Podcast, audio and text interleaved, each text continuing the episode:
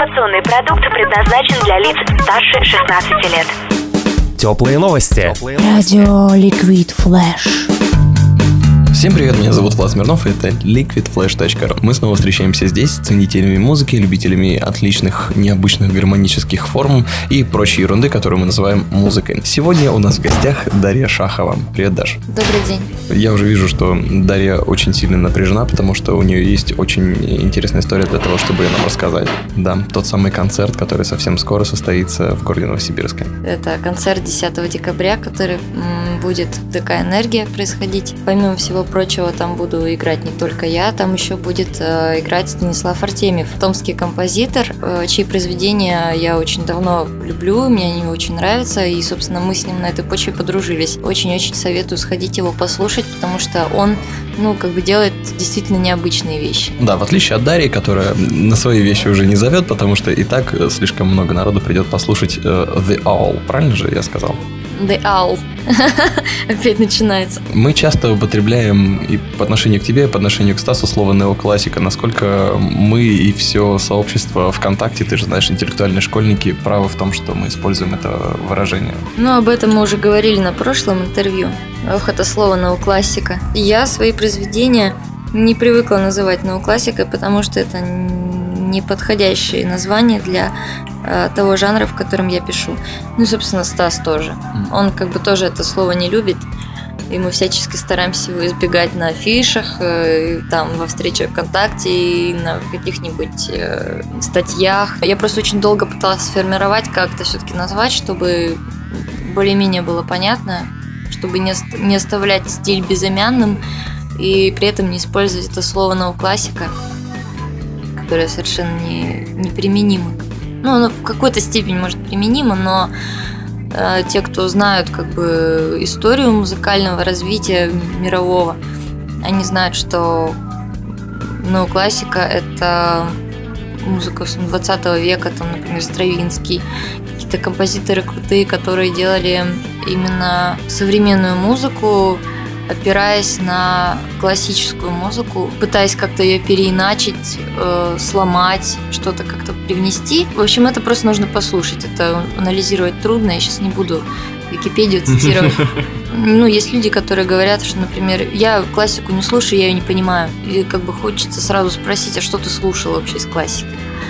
Вот, потому что те произведения, которые везде звучат очень часто, например, там Вивальди или ну там времена года, или там полет Валькири, Вагнера, ну, которые у всех на слуху уже давно. Они, может быть, только это слышали. А классика — это огромное, огромное прям культурное наследие, в котором каждый может свое что-то найти. Это огромное обилие жанров, очень много всего, и как бы глупо говорить, что тебе не нравится классика, если ты сулишь по каким-то нескольким вещам, которые ты просто случайно, допустим, в жизни услышал, или просто по какому-то жанру одному, например, ты послушал Баха, и тебе не понравилось, и ты теперь говоришь, что тебе вся классика неинтересна и не нравится. Поэтому тут просто нужно слушать, пробовать, смотреть. Мне кажется, что человеку всегда нужно находиться в каком-то поиске чего-то для себя нового. Так же, как и композитор, когда пишет, он должен писать так, чтобы это было чем-то, чего до него никто не делал. Ну, хотя бы стремиться просто к этому. И не позволять себе писать одно и то же. Это тоже очень важно. А стараться от произведения к произведению добавлять что-то новое, экспериментировать, не бояться ничего. Вот это рано или поздно приведет к тому, что люди, мне кажется, начнут понимать какие-то более сложные жанры, кроме поп-музыки, или тоже вот то, что сейчас называют неоклассикой. Ну, мне кажется, что твои произведения все-таки можно понять, тем более после того, что ты сейчас рассказала, мозг начинает потихоньку работать у слушателей, а потом можно уже попробовать начать э, воспринимать музыку коллектива The Owl. The Owl. Ну, блин, Сама рус- да русскому человеку просто трудно это произнести нормально. Ну, американец бы сказал The Owl. The Owl. The Owl. Ну, то есть произносится не Owl, мы как бы видим, что Owl написано, не так читаем. А у них это читается Owl. Даже название у этого коллектива сложное на слух, а это значит, что в нем придется разбираться. Ну и как будет называться первый трек? Первый трек, который мы сыграем, называется Winter Smoke. Она есть на первом альбоме, пока что единственном, Fairy Forest, который называется 2014 года. Вживую специально для Liquid Flash на сцене ДК «Энергия». Кушаешь и слушаешь. слушаешь.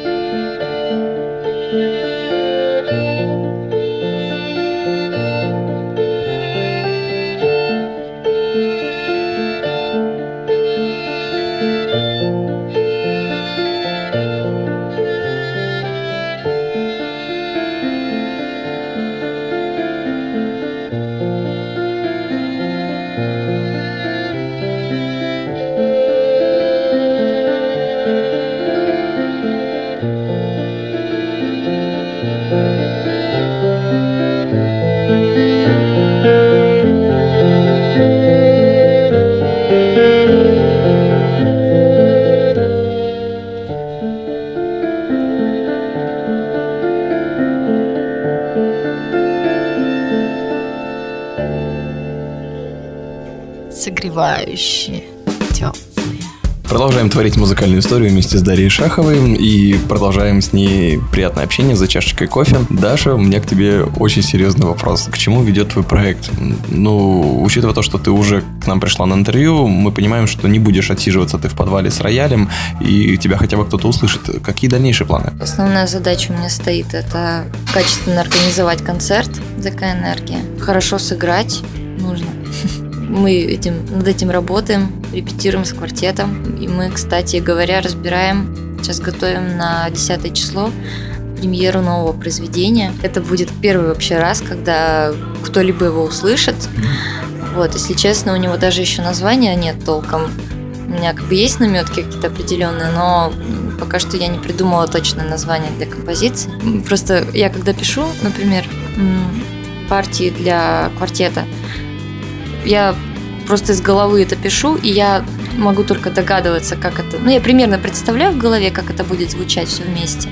Но, тем не менее, когда ты слышишь это вживую уже, это совсем другие впечатления, это уже как бы вот воспринимаешь именно как слушатель. Когда вот мы с квартетом с, с девочками собрались и там первый раз сыграли это все вместе полностью, у меня прям был дикий вообще восторг и очень много эмоций.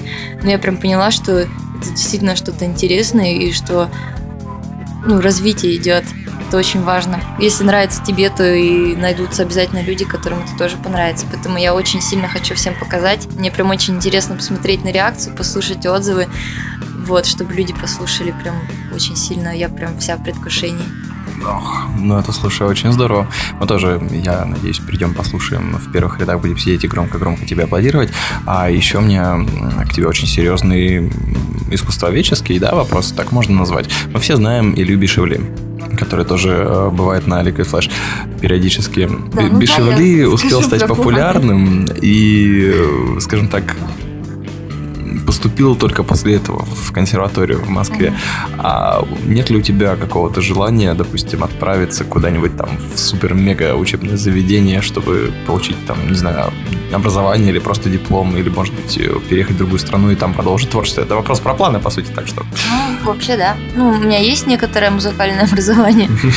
Вот. Конечно, я не училась на композитора целенаправленно, там не получала диплом композитора. Ну, собственно, я себя и не могу полноценно прям композитором назвать. С, с одной стороны, я не училась, да, и я не могу назвать себя полноценным композитором, потому что у меня диплома нет. Как бы, кто пишет музыку, тот и композитор, наверное. Не знаю.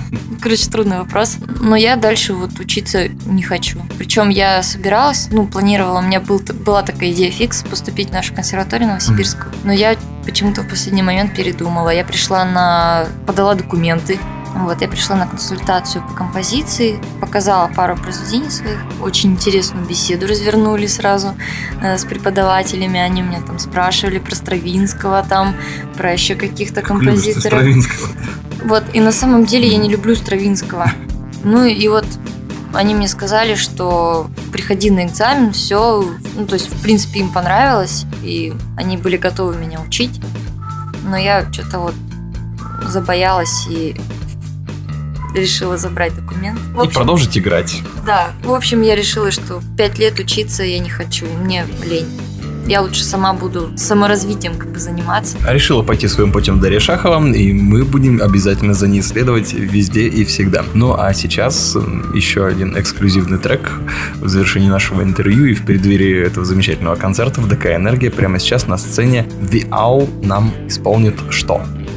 Хотела еще сказать, что после концерта, Мгм. который будет, будет еще организована небольшая творческая встреча с нами обоими. Да. Так что, Э, если вдруг на интервью вы чего-то не поняли, да, можете приезжать 10 декабря Да, в можно, можно будет там пообщаться и спросить там у Стаса какие-то вещи. Очень рекомендую сходить. Я-то еще буду выступать, у меня еще будут концерты.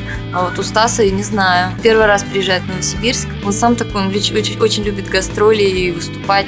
Понятное дело. А сейчас мы сыграем трек, который называется Inspiration. Трек со следующего альбома, который я сейчас пишу. Ну, вернее, я его еще пока не начала записывать. И планирую в следующем году, что он выйдет. По крайней мере, я приложу к этому усилия. Будем ждать с нетерпением. Спасибо, Дарья Шахова, коллектив The Owl. Ну и приступаем, конечно, к музыке. А мне, Влад Смирнова, пора с тобой прощаться. Услышимся на уютном канале liquidflash.ru. Кушаешь и слушаешь.